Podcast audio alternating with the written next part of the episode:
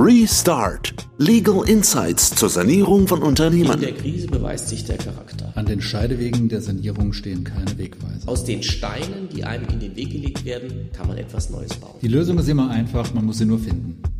Ja, herzlich willkommen zu einer neuen Folge unserer Podcast-Reihe Restart zur Sanierung von Unternehmen. Heute ist wieder mein Gast Herr Gerhard Müller von der Wirtschaftsprüfungs- und Steuerberatungsgesellschaft Falk aus Mannheim. Herzlich willkommen, Herr Müller. Vielen Dank, Herr Dr. Böhren. Bitte schön. Wir wollen uns heute dem Thema Planung widmen. Auf den ersten Blick vielleicht nicht das sexyste aller Themen, aber ich glaube ein Thema, was für die Insolvenz und die Restrukturierung ganz, ganz entscheidend ist, denn die Planung ist die Voraussetzung für einen Restaurierungsplan, für einen Insolvenzplan, auch für den die Eintritt in, in, in, das, in, in die Eigenverwaltung oder den Schutzschirm. Das heißt, das ist eine, eine Sache, die ganz, ganz wichtig ist, dass ich äh, planen kann und mich darauf einlasse, auf die, auf die Planung und die Besonderheiten in der Sanierung. Jetzt weiß ich, dass das ihr absolutes Steckenpferd ist und das äh, zu unterstützen, die, das Management bei der Planung in der Sanierungssituation. Herr Müller, was sind denn da die typischen Fehler, die gemacht werden oder was, was fällt da auf, wenn man das seit Jahren begleitet, so wie Sie?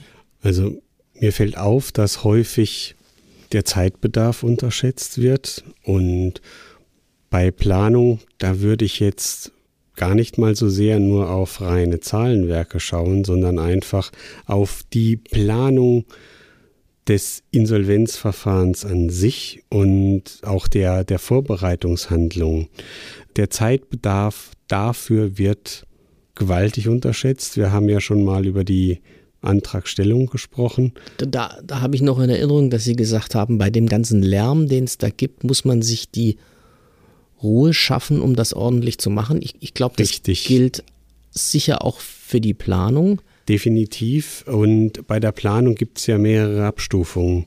Es gibt ganz, ganz am langen Ende dann die Planungsrechnung als Anlage zum Insolvenzplan für das sanierte Unternehmen, in der das Fortführungskonzept ja letztlich verprobt wird, ob das auch rein rechnerisch funktioniert. Es gibt aber auch eine kurzfristige Liquiditätsplanung, die ich immer bei mir führe, immer fortschreibe auf Tagesbasis, um einfach zu verhindern, dass ich im Insolvenzverfahren gegen den Baum fahre. Mit all den Haftungskonsequenzen, Genau. die es hat, vor allem dann, wenn ich in der Eigenverwaltung bin. Richtig. Was wird denn regelmäßig falsch gemacht? Wo verschätzen sich denn die Leute erfahrungsgemäß am meisten? Die meisten verschätzen sich beim Verhalten ihrer Kunden und auch beim Verhalten ihrer Lieferanten. Und da gibt es Schätzfehler in, in beide Richtungen. Das heißt, man überschätzt häufig die Panik, die das Insolvenzverfahren vermeintlich verbreitet.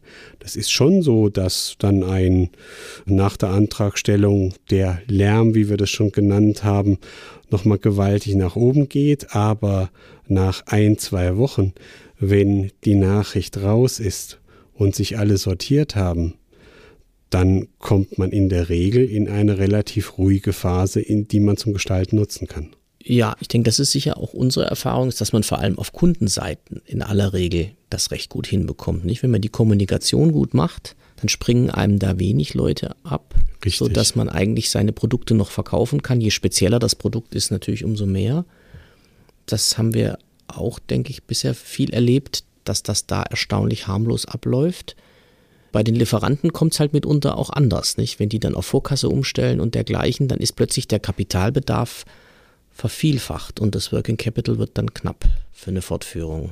Das ist richtig, aber auch da ist das letztlich dann Ergebnis der, der Verhandlungsführung. Und manchmal muss man einfach ein bisschen hartnäckiger sein und den Lieferanten vielleicht dreimal besuchen. Beim ersten Mal sagt er, ich liefere euch nichts mehr. Beim zweiten Mal sagt er, ich liefere nur gegen Vorkasse. Und beim dritten Mal sagt er, ah ja, ich räume jetzt euch nur noch einen Kreditrahmen über 50.000 ein. Ja. Und eigentlich muss man dem Lieferanten ja auch sagen, in dem Moment, wo er dann gegen die Masse liefert, ist das plötzlich viel, viel sicherer als die ganzen Lieferungen vorher. Ne? Ja, und wenn das ein wichtiger Lieferant ist, ich denke da jetzt an, an ein Beispiel, wo es genauso war mit den drei Besuchen, der dann sagt, ja, ich verliere jetzt 100.000 Euro möglicherweise. Na klar, aber liefer, lieber Lieferant, du hast allein im letzten Jahr zweieinhalb Millionen Euro Umsatz mit uns gemacht.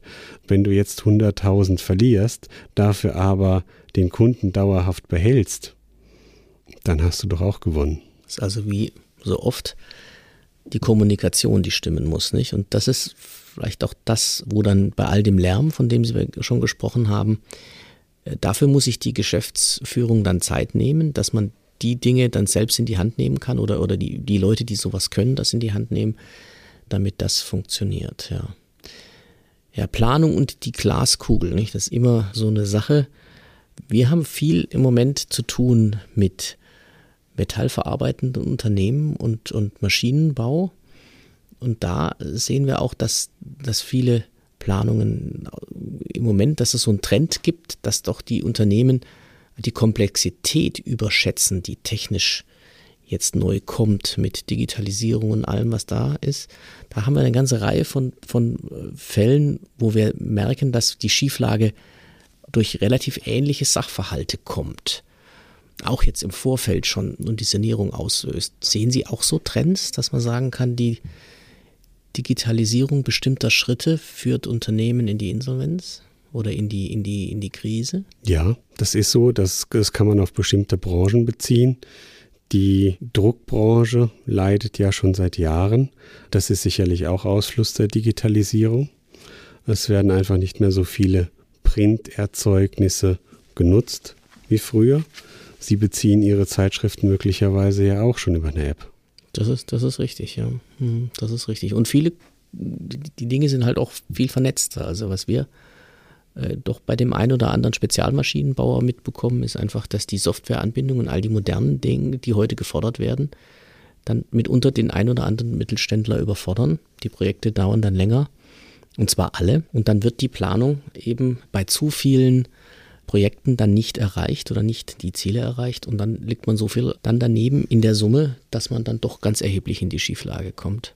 Man muss sogar aufpassen, welchen Freiheitsgrad man der Software einräumt, denn bei automatisierten Bestellsystemen kann es nämlich auch passieren, dass das System bestimmte Lagerbewegungen als äh, Warenausgang äh, klassifiziert und dann einfach fleißig nachbestellt. Und irgendwann wundert man sich, warum die Vorräte immer weiter nach oben gehen und das Bankkonto langsam leer wird. Kann alles passieren, ja.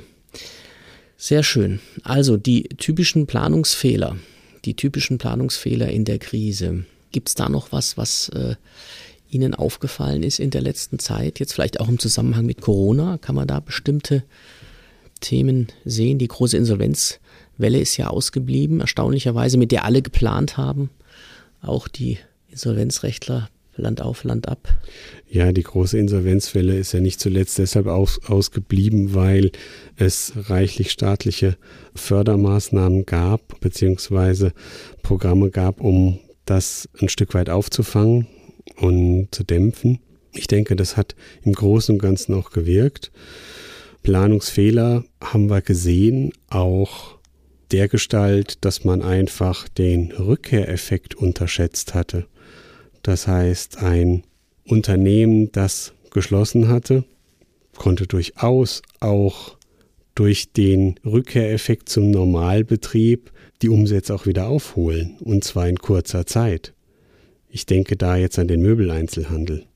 Das war fantastisch, was da im letzten Jahr im Mai nach Wiedereröffnung und auch dieses Jahr wieder nach der äh, Winterlockdown-Phase äh, für Umsätze zu beobachten waren. Ja, ich glaube, es bleibt dabei. Planung ist schwierig, äh, vor allem wenn sie sie in die Zukunft richtet. Definitiv. Ja, ein spannendes Feld, Planung in der Krise, in der Sanierung. Vielen Dank, dass äh, wir uns hierüber unterhalten konnten heute, Herr Müller. Dann einen schönen Tag noch. Vielen Dank.